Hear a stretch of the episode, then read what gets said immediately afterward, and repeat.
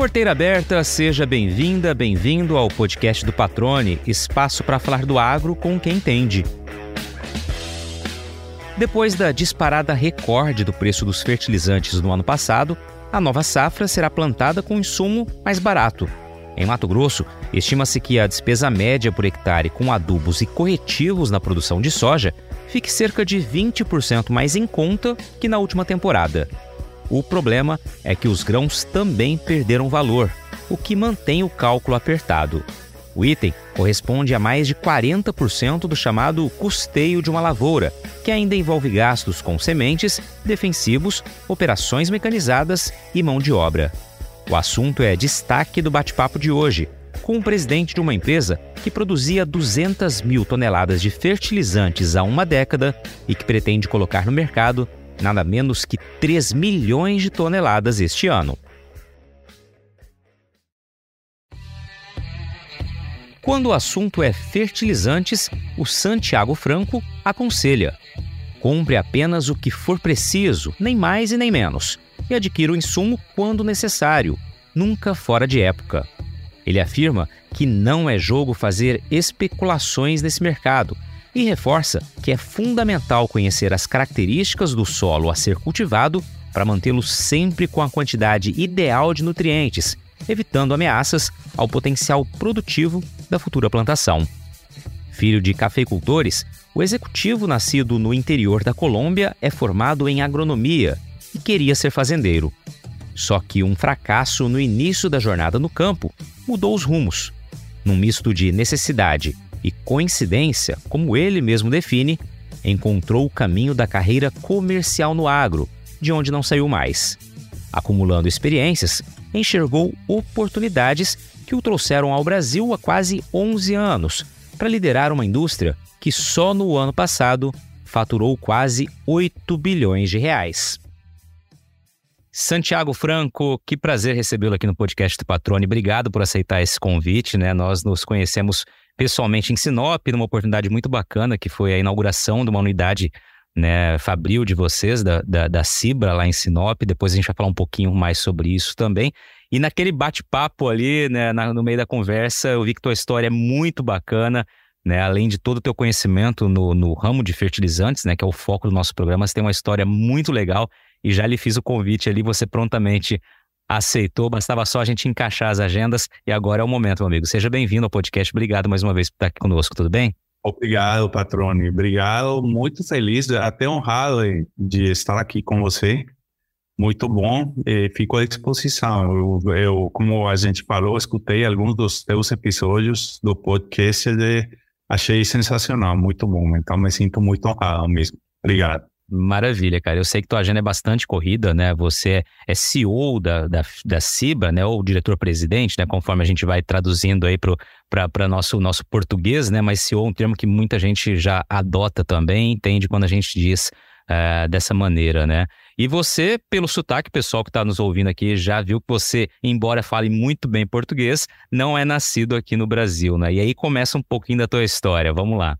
Isso, não sou brasileiro, mas estou morando aqui no Brasil há um pouco mais de 10 anos já. Aqui, agora em setembro, a gente faz 11 anos de ter chegado aqui no Brasil. Então, moro na Bahia, então a gente fala que nós, eu e a minha família, somos colombaianos, todos nascidos na Colômbia, baianos por adoção.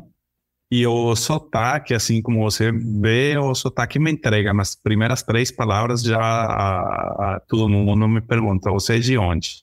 Eu gostei do termo co colombaiano. Colombaiano Isso. ficou bacana, ficou, ficou legal. Você, nessa vinda para o Brasil, antes da gente contar um pouco da tua história, teve alguma dificuldade na adaptação é, da língua? Alguma palavra que fica mais difícil encaixar aí? Fica, fica. A gente, a gente acha que o português e o espanhol são muito parecidos, e são, certo? Mas na hora de falar não é a mesma coisa. Então tem muitas nuances, tem palavras que têm até a mesma palavra tem um significado totalmente diferente em português do que em eh, espanhol e a gente tenta falar aí um portunhol, mas nem sempre acerta. Então, eu particularmente eu sempre Eu, eu, tive, eu diria assim, eu tive certa facilidade com língua, certo? Eu falo inglês muito bem, eu acho, português também, espanhol e algum pouquinho de outras línguas, mas muito pouco, mas porque nunca pratiquei. Mas eu fiz questão de aprender português, certo? De tentar falar bem o português. Então, hoje em dia, eu falo, leio, escrevo em, em português. Mas eh, nem sempre foi assim, né? No início sempre teve algumas alguns micos que a gente pagou e alguns perrengues por não saber a, a, algumas coisas muito específicas da língua. Pois é, e quando você vem para falar uma língua é, diferente, embora tenha semelhanças, como você destacou, e para falar uma linguagem mais técnica, né, que é a agricultura, o agronegócio, né, ele exige realmente, acaba tendo algumas pegadinhas aí, é preciso, né, realmente se adaptar muito bem para não cometer as gafes, como você disse aí, né, os equívocos. Agora, Santiago, eu queria já aproveitar esse trecho para ouvir um pouco da tua história, né? Você tem uma ligação direta com o campo, mas muito distante do ramo que você atua hoje, né? Vamos resumir um pouquinho a tua história aqui, que é muito bacana. Você, eu tive a oportunidade de ouvir você falando um pouquinho da tua história e realmente é uma história muito, muito legal que vale a pena a gente compartilhar aqui também. É, eu, eu, vou começar assim te fazendo um, um resumo, digamos. Eu sou da Colômbia, e a minha família toda era agricultor, certo? tanto a parte do meu pai e da minha mãe. Então, eu passei a maior parte da minha infância e aonde eu gostava de, de estar era na, na fazenda, principalmente dos meus avós maternos, que era de café. A gente era produtor de café na época. E eu, quando eu cresci, eu achava que eu seguiria o caminho dos meus tios e avós sendo produtor de café, agricultor mesmo eu tentei fazer isso, né? Então, eu fui na faculdade, a minha única escolha é agronomia, foi agronomia, fiz agronomia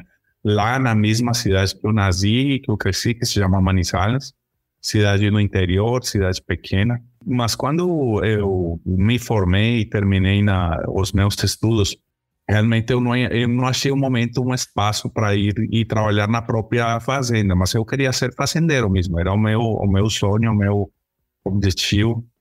Fui tentar ser fazendeiro, tentei e fui um fracasso total. Quebrei na minha primeira tentativa, fiquei devendo dinheiro. Então, eh, para tentar, digamos, sair disso aí, eu tive que aceitar um, um emprego, né? Que eu não queria me empregar. Aceitei um emprego e o emprego era como vendedor numa empresa pequena distribuidora de defensivos agrícolas. Aí que eu comecei, digamos, a minha carreira, primeiro comercial. Fui comercial por muito tempo, fui, fiz todos os, todos os estágios de uma carreira de comercial numa empresa. Primeiro comecei nessa pequena, fui para uma multinacional alemã, depois fui para uma empresa de fertilizantes que é quando eu comecei no fertilizante era ano 1994. Então, imagina que estou cumprindo, estou fazendo já quase 30 anos de trabalhar no fertilizante e estou fazendo eh, uns 33, já quase 34 anos de, de estar trabalhando. Quando entrei no fertilizante, era uma empresa também que era pequena na época na, na Colômbia, fui como gerente comercial. Depois aí virei diretor comercial, diretor da divisão agrícola da empresa e aí essa empresa que eu atuava lá, estava trabalhando, dentre outras coisas que a gente fez, fizemos bastantes coisas, né? Mas uma dessas foi um projeto interessante que eu eu liderei com algum outro colega meu de construir uma fábrica de um produto especial chamado nitrato de cálcio. Nós tínhamos as matérias-primas por algumas particularidades nossas e poderíamos produzir nitrato de cálcio, mas não tinha mercado na Colômbia. Então, a gente foi escalando a produção até que chegou um momento que fomos a segunda empresa maior produtora de nitrato de cálcio solúvel no, no mundo. Mas a minha missão, fora de impulsionar o, o projeto, era achar mercados para esse produto. Então, desenvolver mercados em muitas partes do mundo um dos quais Brasil. Então eu comecei a viajar, conheci pessoas, conheci um pouquinho o mercado. E ao mesmo tempo a empresa estava expandindo as suas operações, tínhamos um plano de crescimento. Então chegou um momento que o crescimento nos outros países da América Latina era muito pequeno, porque são mercados pequenos, e a gente começou a ver se Brasil faria sentido. Então, como já tinha certa familiaridade, eu comecei a defender que sim, que o Brasil faria sentido. Então, eu mesmo cavei a minha sepultura, né? Porque foram falar, bom, então você que tem que tocar esse projeto, o que que você quer fazer? Eu falei, eu, eu, eu acho que a questão é ir lá e, e, e já começar a tocar. Então eu vim um pouquinho antes, comecei a vir, achamos uma empresa na época chamada Cibrafert, eh, localizada na Bahia, por isso que eu moro na Bahia desde que eu cheguei aqui, localizada no polo petroquímico de Camaçari, mas era uma empresa que estava numa condição muito ruim, digamos, geral. Tudo era, tudo era ruim. Só que eu enxerguei, nós enxergamos, eu levei isso para o grupo, e era uma oportunidade. Estava tudo tão, tão ruim que a gente não podia estragar mais as coisas. Era uma oportunidade de começar conhecendo o país, conhecendo o mercado e fazendo a, empresa crescer. E foi assim que começamos. Eu, eu fiz, eh, liderei, não fiz, né? Liderei a compra da empresa, sempre como funcionário, nunca fui dono, nunca fui acionista, sempre como funcionário. E compramos a empresa Segura Fértil e eu assumi como presidente, CEO da empresa desde o primeiro dia. Então, cheguei lá e, e a condição da empresa, eu até eu sabia, mas quando eu cheguei lá já para ver a a, a realidade é um pouco pior do que do que a gente imaginava, do que a própria a gente sabia. Então eu comecei na Ciura trabalhando com em condição muito precária, recursos muito escassos, mas sempre com o acionista, os acionistas maioritários sempre me apoiando e, e, e acreditando que a gente podia fazer coisas. Dez anos depois, a gente tem uma Ciura muito muito forte, desenvolvida, com presença nacional, com várias fábricas. Depois a gente fala disso, mas temos crescido muito e temos um negócio, não só um negócio muito bom, que eu acho, mas também uma empresa legal, time muito bom, cultura muito boa. Muito bem, que aposta bem feita, né? Uma, escolheu, mirou no lugar certo, caiu no lugar certo, né? Teve, claro, todos os desafios que você mencionou, mas evidentemente vim para trabalhar com o agro, né, com o insumo que é tão utilizado, tão necessário para que de fato a gente consiga resultados que a gente vê no campo, né, num, num país do tamanho do Brasil com uma agricultura tão forte, realmente é uma escolha mais do que correta. Antes de a gente seguir com isso, Santiago, eu queria só. Você passou ali rapidamente na tua migração de produtor rural, de fazendeiro, né, para trabalhar com o departamento comercial. Isso, obviamente, falando, parece que foi uma decisão fácil, mas aquele dia conversávamos, né? E é uma decisão que realmente você tomou pela necessidade, né? Eu queria que você só relembrasse como foi esse momento, porque esse momento é determinante na tua vida, né? Foi pela necessidade e foi uma coincidência no final das contas, porque eu não estava procurando isso. E talvez acontece se, se tem agrônomos aqui que escutam o teu podcast, outros profissionais do agro, e as nossas faculdades não nos formam, ou não, às vezes não é nem bem visto que a gente vai trabalhar para as grandes empresas multinacionais, né? Pelo menos na minha época era assim na Colômbia. Então, eh, não era um, um assunto que eu tinha na minha cabeça virar vendedor de defensivos agrícolas. Pelo contrário, eu achava que eu tinha feito agronomia, era para ficar na fazenda, ou seja, eu, eu, eu me via e eu sonhava com me ver de, de bota, botina, chapéu o dia todo na, na fazenda mesmo, mas deu muito errado. Eu, eu cometi vários erros fundamentais, né? A gente, eu achava que como eu tinha já me formado como engenheiro agrônomo na, na época, eu tinha tudo para ser fazendeiro e não tinha. Faltava muita experiência, muito conhecimento. E eu, eu empreendi fora, além das minhas capacidades, tanto técnicas como econômicas. Quando deu errado, então eu não sabia como sair daquilo. Aí vou te contar como que aconteceu o, essa mudança, né, no, no específico. Eu estava desesperado e eu não sabia o que fazer na época. E eu fui abastecer o meu carro, tinha um carrinho lá. Fui abastecer um posto de, de combustível lá e ao mesmo tempo chegou um outro eh, um outro cara que tinha sido colega meu na faculdade, que já trabalhava numa empresa de defensivos. E me conhecia e me falou: Você está fazendo o quê? E falei: Olha, estou com esse projeto aí, mas eu não sei, não, não está dando muito certo, estou com dificuldade. E ele me falou: Olha, na empresa que eu trabalho, tem um cargo de vendedor.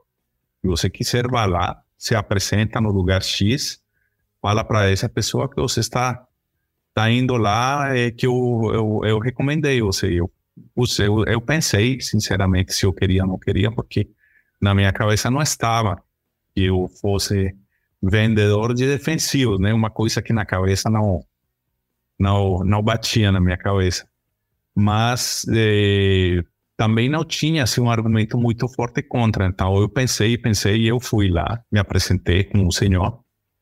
Quando eu cheguei, ele me falou: Ah, você é a pessoa que esse outro rapaz mandou. Bem-vindo, assina aqui, o cargo é teu e, e eu vou te pagar X. Quando eles mencionou o salário, eu, eu nem imaginava que uma pessoa podia ganhar um salário desse, né? Para mim era muita, muita grana salário. Era um salário pequeno, era um salário modesto, mas eu estava passando dificuldade. Eu achei sensacional o salário. E, na real, eu caí numa, num golpe, né? Porque o, o cara me mandou porque ele estava saindo da empresa e ele estava com pena de deixar o cara sozinho tocando na empresa. E a empresa era pequena, tão pequena que era o dono da empresa, uma distribuidora, ele tinha uma região pela BASP, ele tinha o direito de distribuir, assim, nessa, nessa geografia. E a secretária e eu, quando eu comecei, eu fazia tudo, tudo, tudo mesmo. Então, eu comecei do, do zero. Eu abria o armazém, eu fazia contagem de estoque, eu fazia os pedidos do, do, produto, eu corria atrás de clientes. Lá na Colômbia é muito diferente daqui, né? Eu ia nas lojinhas agrícolas, que são pequenas.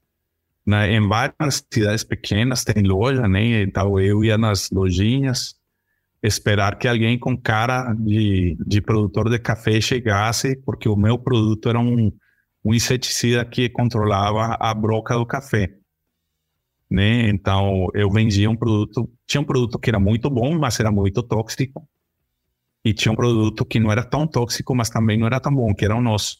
E eu tinha que convencer os produtores de aplicar esse aí. Se eu convencia na fala, né? Então eu marcava uma visita e eu tinha por alguma questão de regulamentação lá, era, um, era inseticida, né? A gente não podia simplesmente aplicar. Tinha que levar um registro de quanto que era o nível de infestação do, do campo, né? Então eu tinha primeiro que entrar lá, fazer uma contagem, bichinhos, bem pesado esse negócio, porque entrar no cafezal, eu saía assim, feito uma, uma lamaceira, bom, nem falar. Fazia a contagem e se tinha um nível X de infestação, eu falava, você tem que aplicar. Então, se, se ele falava assim, então eu precisava fazer um, um, uma demonstração, certo? Um demoplot, o que for. Uhum. E eu mesmo fazia. Então eu mesmo ia lá, pegava aquela máquina costal e fazia a, a mescla, a mistura, e eu mesmo aplicava um pouquinho, depois voltava para fazer a contagem. Se dava certo, eu levava um time lá, um pequeno, uma pequena equipe para fazer a aplicação. Era tudo eh, produtor pequeno, né? Não, não tem nada como aqui no, no Brasil, grandes produtores, médios produtores lá é pequeno mesmo. Então eram muitos também, e era longe, mas tudo bem. E aí, depois o produtor pagava, desculpa, com um cheque pós-datado. Eu pegava o cheque, eh, o cheque guardava numa agendinha que eu tinha, para o dia que eu tinha que ir e depositar no banco, eu fazia tudo. Se o cheque não tinha fundo, se eu tinha que voltar lá e brigar com o cara para que me pagasse, eu, eu fiz tudo, eu fiz isso por dois anos.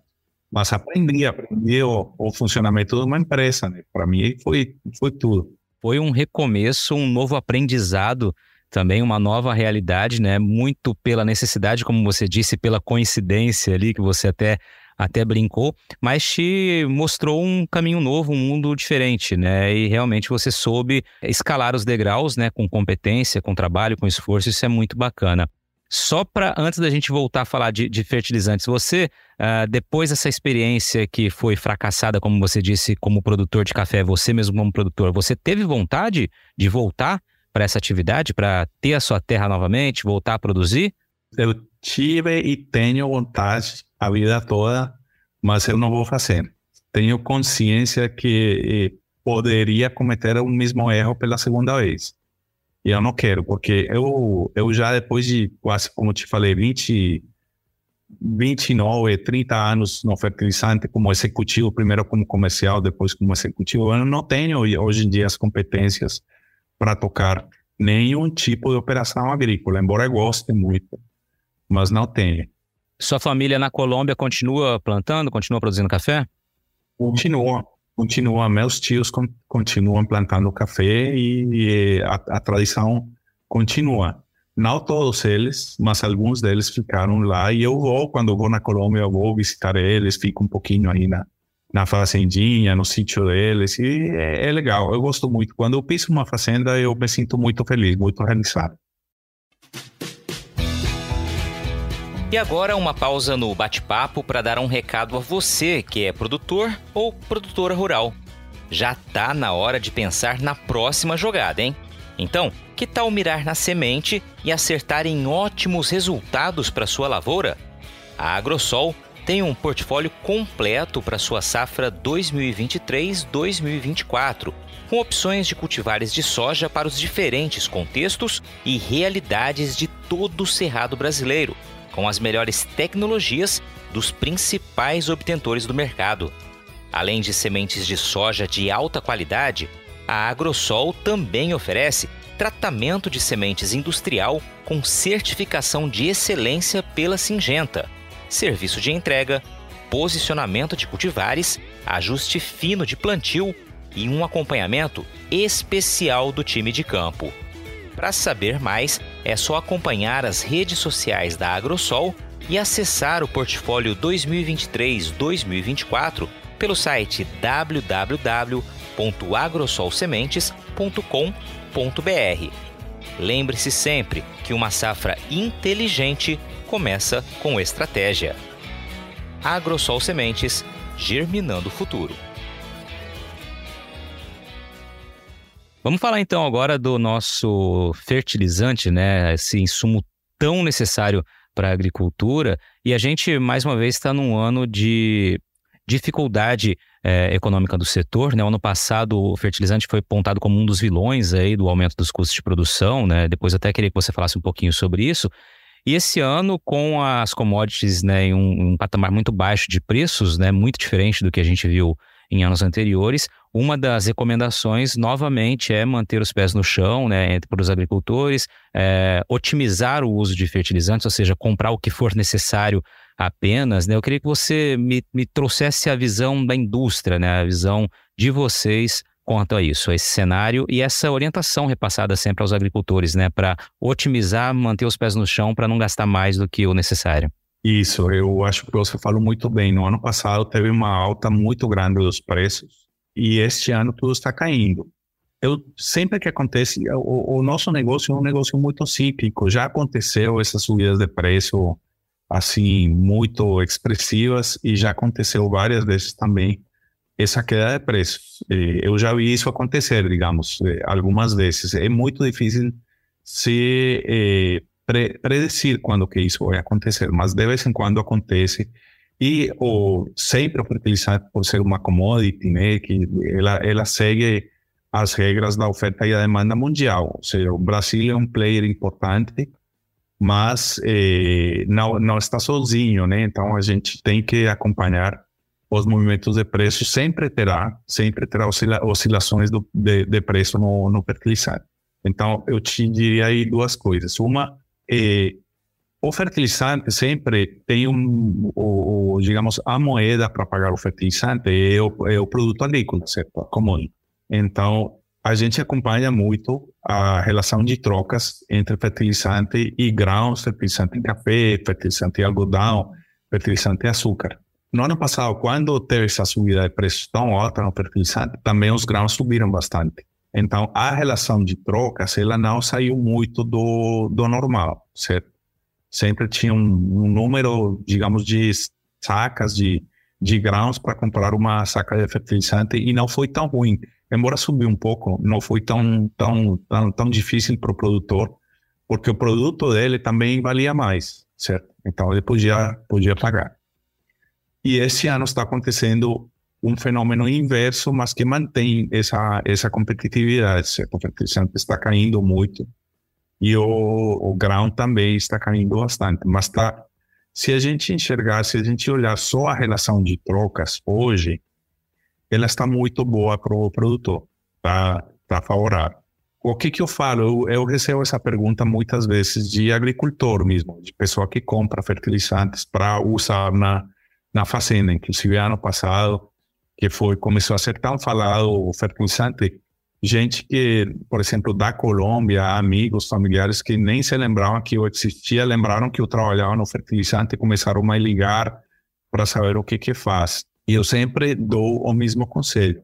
Você tem que comprar o que você precisa e quando você precisa. Não, não compre nem mais nem menos e não compre fora da, da época que você precisa usar o fertilizante. Ou seja, em outras palavras, não especula, não aposta, certo? Fertilizante não é para não é um negócio para apostar o melhor momento para você comprar o mais barato, porque pode dar errado. Então, compra no momento que precisa e compra a quantidade que precisa.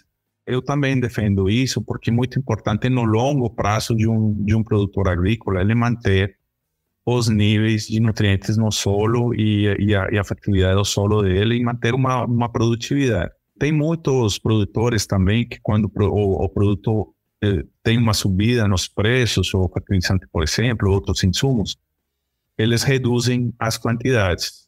Mas também a gente está colocando em risco a produtividade da sua, da, da sua operação, certo? Então, a única maneira de garantir que você vai ter dinheiro suficiente no final para pagar as contas é produzindo bastante, tendo uma alta produtividade ou pelo menos sendo eficiente. Então, para mim também não faz muito sentido reduzir as quantidades. Por isso que é todos defendem né, e reforçam a importância de uma boa análise de solo né, constantemente para saber qual a saúde ali do teu solo, quanto de reserva ainda tem, né, para poder realmente reduzir quando necessário, né, e quando possível, evidentemente. Exatamente. Então, quando a gente fala compra o que precisa, usa o que precisa, é exatamente isso, usar o que precisa. Então, faz uma análise de solo, veja direitinho qual é o material que você está plantando, o teu clima, quanto que você realmente quer produzir e, e haja eh, de acordo com isso, nem mais nem menos. Perfeito.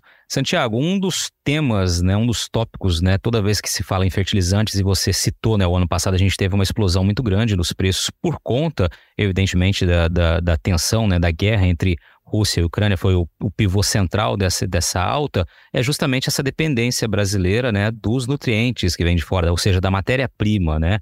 É, qual a tua visão sobre isso? Né? Qual o risco dessa dependência? Eu sei que vocês têm é, uma, uma diversidade de fornecedores justamente para não ficar dependendo de um país ou de outro. Evidentemente é uma estratégia é, viável, mas eu queria que você trouxesse a tua visão sobre essa dependência e, claro, sobre aquela sempre expectativa, esperança de que a gente possa ver né, as jazidas que existem no Brasil aí poderem serem exploradas aí num futuro que até então não chega, né? Isso. Então, vamos começar pelo mais eh, geral. Dependemos sim de, de, fertilizante importado, isso é uma realidade. E a, e a dependência eh, é devido a que o Brasil não tem suficientes recursos naturais para ter uma produção expressiva de fertilizantes. É o país do mundo que, que mais tem essa dependência, porque tem outros países que têm um consumo muito alto, mas também têm recursos e conseguem eh, ter uma produção expressiva. Nós temos poucos.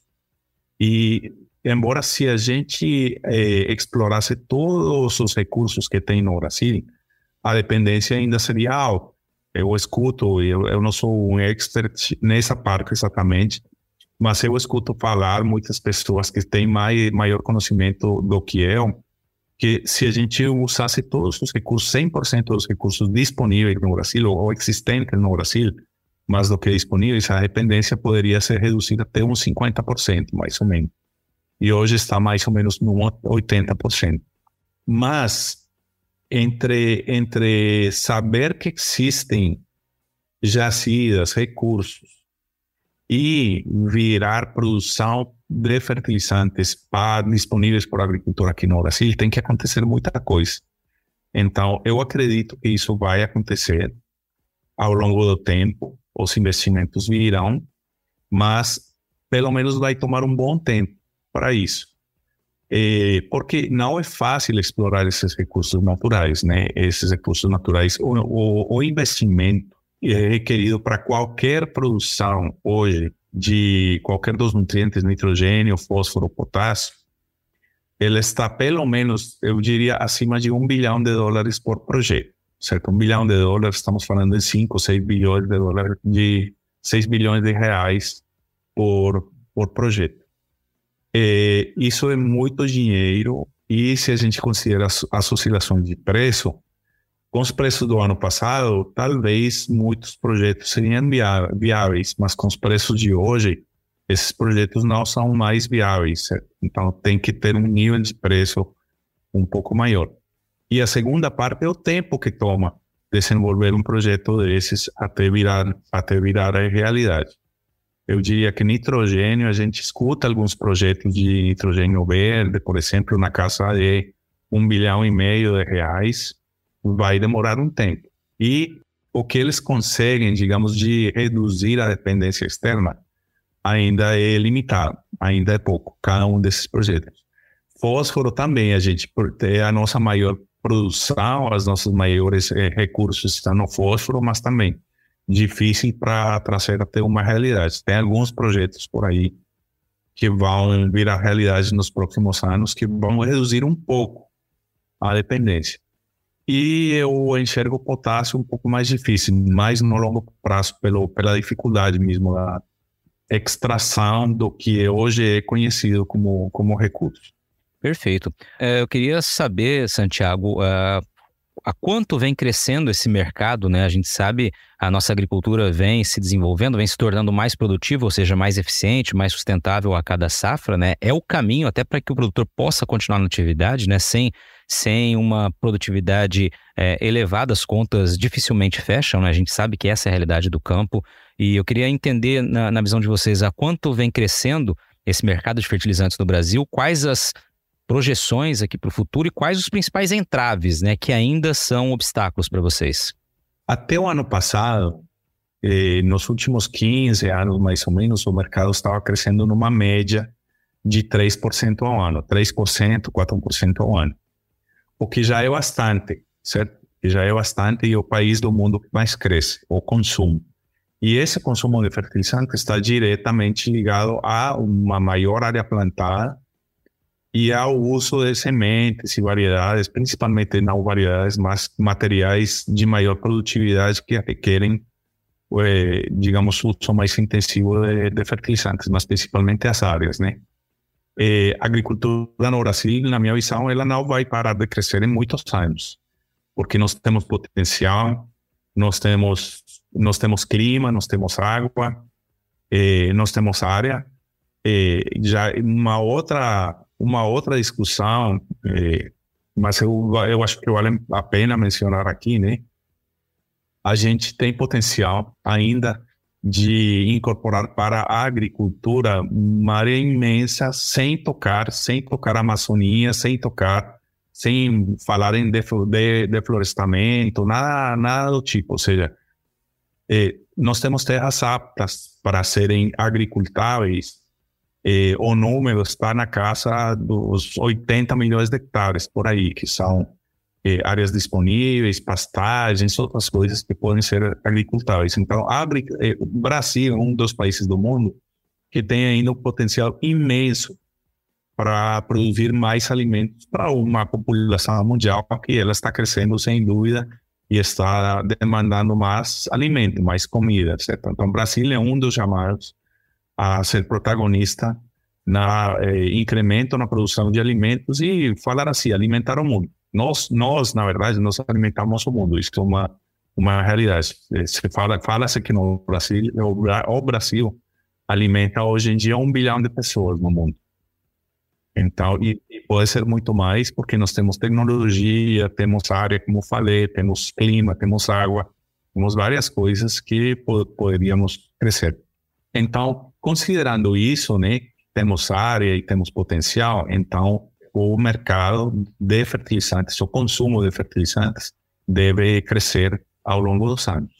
Só que esse crescimento, tanto na área como no consumo de fertilizantes, não é linear, certo? A gente sabe, às vezes tem mais, às vezes tem menos.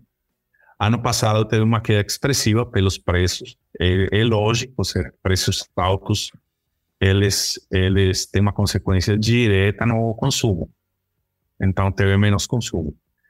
Este ano começou com muito otimismo, pensando que iria se recuperar o mercado e queria crescer de novo. Mas até agora não está demonstrando isso. Pelo contrário, tem uma pequena retração ainda o mercado. Então, hoje é uma incógnita. Ou seja, a tua pergunta no, no curto prazo é incerto, como sempre, sempre será incerto no curto prazo. No longo prazo, eu enxergo uma tendência ainda de crescimento. Ele vai continuar crescendo nessa taxa média, 3, 4% ao ano. Maravilha. Até por isso, né, os investimentos estão sendo feitos, vocês são exemplos disso, né, de quem está investindo, acreditando de fato, né, expandindo o número de unidades até para já marcar essa presença e conquistar esse mercado que é crescente nas regiões aí que a gente sabe que há um desenvolvimento ainda maior da agricultura. Uh, entraves, Santiago, quais seriam os principais entraves do setor de fertilizantes? O principal entrave, e se fala muito nisso, é a logística, certo? A logística, por quê? Porque nós somos um, tanto a produção mesma de alimentos, de grãos, de outros produtos agrícolas, como a, o fertilizante depende, eh, são, são grandes volumes e depende das, das logísticas, das vias logísticas que a gente tenha disponível no momento para conseguir chegar, por exemplo, o fertilizante para chegar de fora, de onde ele é produzido, inclusive aqui dentro do Brasil, mas é produzido longe das, das fazendas, até chegar nas fazendas. Então, a gente depende de portos, depende de hidrovias, rodovias e ferrovias para escoar o grão e para, eh, trazer de volta o fertilizante até o local de produção, que é as fazendas mesmo. Então, a logística sempre é, digamos, aquele, aquele gargalo maior que a gente tem para movimentar. Essa logística é limitada e, e não, não é excedente hoje em dia. Então, hoje em dia, temos uma logística que dá para o que a gente faz hoje em dia. Para pensar em crescimento no futuro, nós precisamos de uma capacidade de movimentação de granéis bem maior. Então aí vem aí vem a ampliação, pavimentação de rodovias que a gente viu, né, no, no passado, algumas ferrovias, algumas que estão entrando, outras que devem ser construídas, que a gente espera que sejam construídas. E no Arco Norte, que a gente chama, né, no norte do país, tá, tem um desenvolvimento interessante na parte de hidrovias também, que é uma logística relativamente que está se desenvolvendo, cada vez temos mais oferta de, de nós como, como eh, importadores de fertilizantes, estamos tendo mais oferta de logística para trazer o, o fertilizante por hidrovias, ma, maior quantidade de barcaças, incluso empresas que estão atuando no, no mercado, entrepostos, etc. Né? Mas a logística é um grande gargalo, eu diria que é o maior. Fora isso, eu não enxergo grandes gargalos. Eh, eventualmente terá clima, por exemplo, né? Mas Brasil é grande o suficiente para que um fenômeno climático não afete 100% do, do território, mas isso acontece de vez em quando.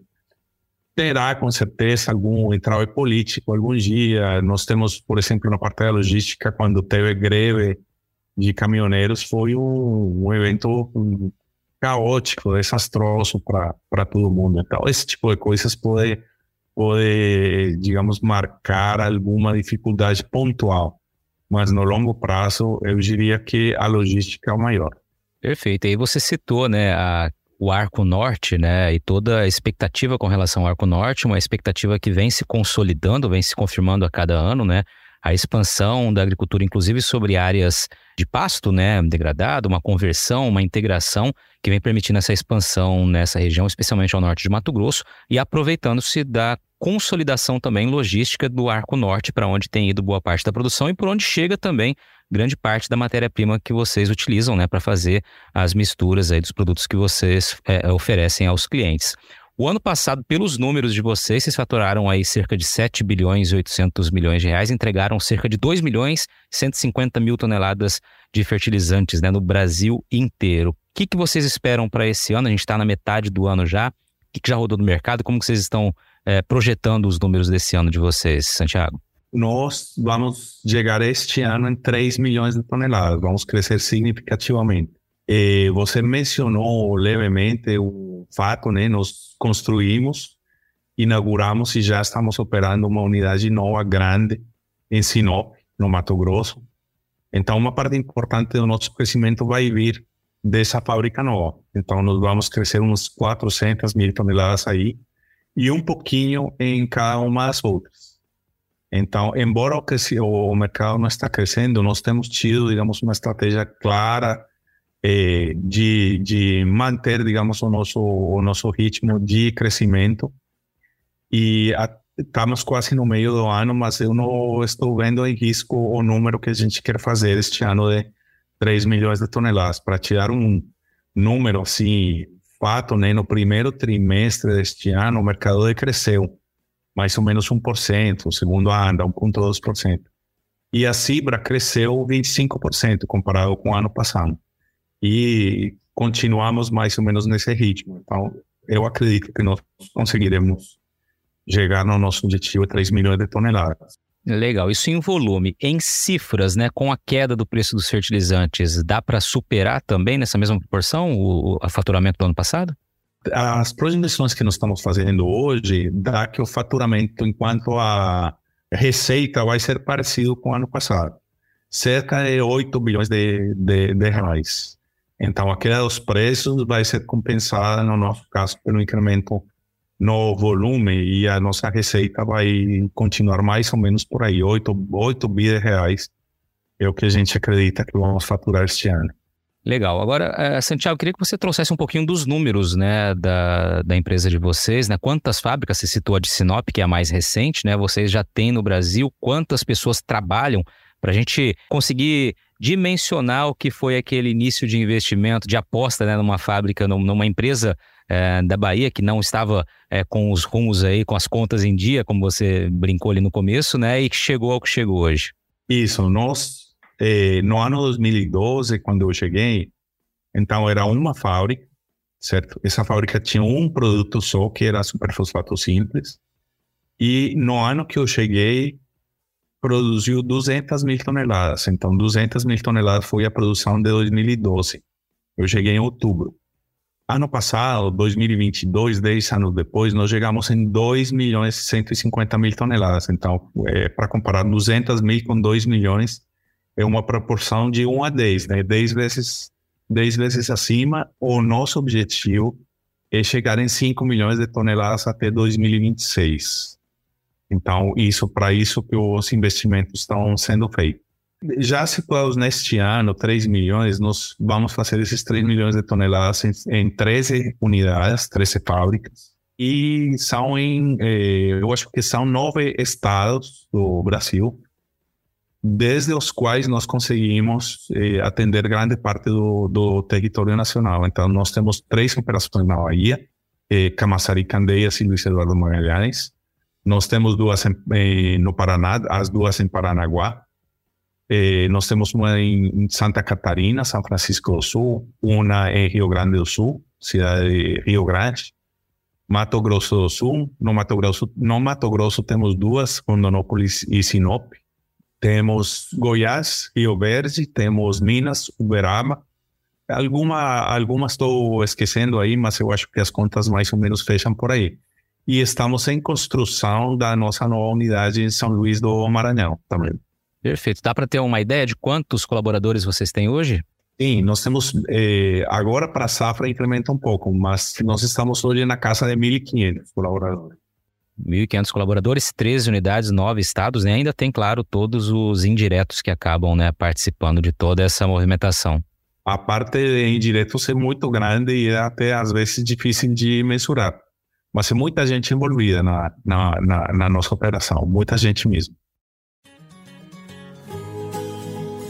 Você está ouvindo o podcast do Patrone, agroinformação com quem entende. Eu quero só trazer uma pergunta aqui, Santiago, que a gente até tocou nesse tema quando conversamos pessoalmente lá em Sinop, que é uma preocupação dos produtores. Eu queria mais uma vez ouvir a visão de vocês quanto a isso, né? Que é justamente a garantia da entrega daquele produto. De que maneira uma fábrica ela se blinda, ela adota estratégias para evitar que aquele produto que sai de lá é, não chegue adulterado até o destino final, né? A gente sabe que é uma preocupação que envolve toda a cadeia, tem as revendas também, mas claro que começa a origem de tudo isso, né? De todo esse, esse transporte começa evidentemente na fábrica, né? Como que vocês enxergam essa preocupação dos produtores? Até que ponto isso realmente também preocupa vocês e como que vocês adotam estratégias para evitar ah, ao máximo, né, esse risco? Isso nos preocupa muito, muito mesmo. E, e nós temos ao longo do tempo tomado algumas medidas para minimizar ou, ou reduzir o, o fato de que o produto chegue adulterado na, na fazenda, na, no, na operação do produtor. O primeiro, digamos, eu diria, internamente, nós temos evoluído muito no nosso processo de qualidade. Então, a gente hoje em dia garante um, grau, um alto grau de confiança que o produto, quando é carregado dentro da nossa fábrica, ele tenha a qualidade esperada pelo agricultor. A adulteração, ela normalmente acontece afora das portas da fábrica, né? no, no, no trajeto, no caminho, aí que estão os riscos. Então, nós temos um, um processo de rastreamento do todo o nosso produto até o momento do, do, do carregamento e incluso estamos em processo de estabelecer um processo de rastreamento até a chegada na fazenda. Não está pronto ainda, mas é uma grandes eh, preocupações que nós temos de rastrear e, e acompanhar o produto até chegar na fazenda. Nós temos um processo, digamos, já operacional nas nossas fábricas que a gente coloca lacres eh, numerados em vários lugares do caminhão, certo? Então, se esses lacres foram eh, rompidos ou alterados, se a numeração for alterada, na chegada, a gente, a gente aí entende que o, o, o lacre foi violado e tem alguma coisa errada no caminhão. Então, no, dentro da Cibra, dentro da Cibra, nós temos pouquíssimas reclamações por produto adulterado que chegou na fazenda do, do produtor. Eu poderia levantar a estatística para você, não tenho aqui eh, em mãos, mas eh, produto adulterado é muito pouco realmente é muito pouco que chega. Às vezes, também, no transporte, o produto ah, acaba se deteriorando um pouco, ele molha, algum bag rasga, coisas do tipo, que é um outro tipo de, de reclamação, mas a adulteração é pouca. Nós temos, por exemplo, nas nossas fábricas, 100% cobertura por câmeras de segurança, então a gente pode acompanhar qualquer carregamento em tempo real, é, inclusive contar, se for sacos, contar os sacos, se for bags, contar os bags. Então, quando acontece alguma reclamação, nós temos várias ferramentas para eh, investigar o que que o que que aconteceu. Muito bom. Santiago, falando um pouquinho de futuro, né? Eu sei que vocês é, têm feito aí vários testes, né, com um novo produto que vocês estão uma expectativa muito muito grande para o futuro. Eu queria que você trouxesse um pouquinho, falasse um pouquinho disso também. Sim, eu queria falar para você assim, a Silva quer fazer bastantes coisas daqui para frente e, e, e, nós queremos ser muito inovadores. E somos, de fato, né? A gente, a, o produtor às vezes não enxerga essa inovação porque muitas coisas são internas, mas eh, desde o ponto de vista da inovação, olhando um pouquinho para trás, o que, que pode vir para frente, a Silva foi a primeira empresa que teve um e-commerce de fertilizante e tem tem e mantém um e-commerce de fertilizantes. Então, existe Cibra Store, que é um site no qual qualquer produtor pode comprar fertilizante online. É, ou pode cotar e temos um processo de chat atendente virtual no qual a pessoa finalmente chega numa pessoa e pode ser atendida. Então, fomos os primeiros em fazer isso. Fomos os primeiros também ter um atendente virtual que temos e interage com clientes e com outros, com qualquer pessoa. Nós lançamos no ano passado um criptoativo que é um token de fertilizantes. Então, também quem quiser comprar, mas não comprar o físico o fertilizante nesse momento, mas fazer um hedge de preço, por exemplo, pode comprar eh, fertilizante virtualmente. A aceitação disso, de todas essas iniciativas ainda é baixa, mas o crescimento dele comparado com o crescimento do, do negócio é bastante grande.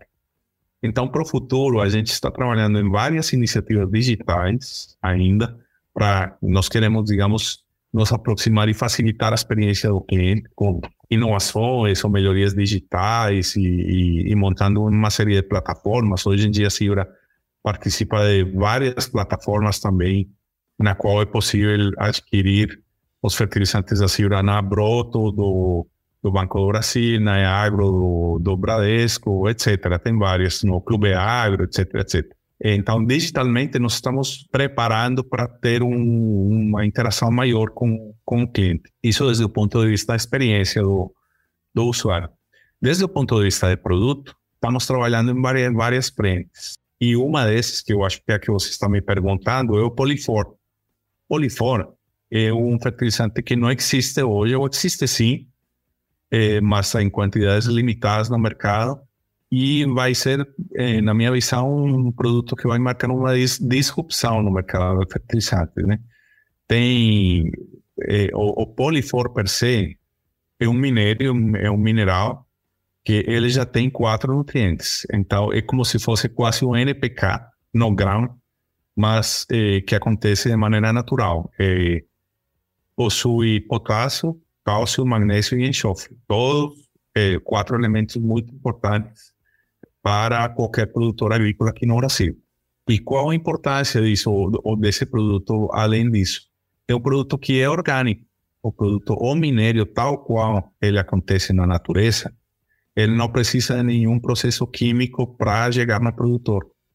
Então, nós vamos entregar esse produto e vai, vai ser orgânico. Outra, outra vantagem é que nós vamos estar entregando magnésio, que é um elemento, um nutriente importantíssimo que quase nunca é oferecido para o produtor aqui. Então, seria um complemento. Isso, nas nossas, nos nossos testes, nós já, eh, já temos uns 300, pouco mais de 300 testes de campo com polifor.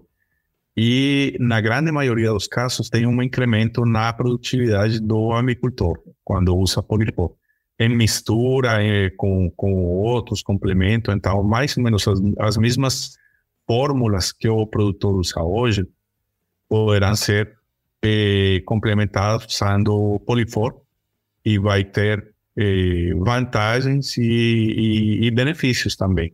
E nós, nós vamos ser, a Cibra será o distribuidor exclusivo do Polifor na América do Sul.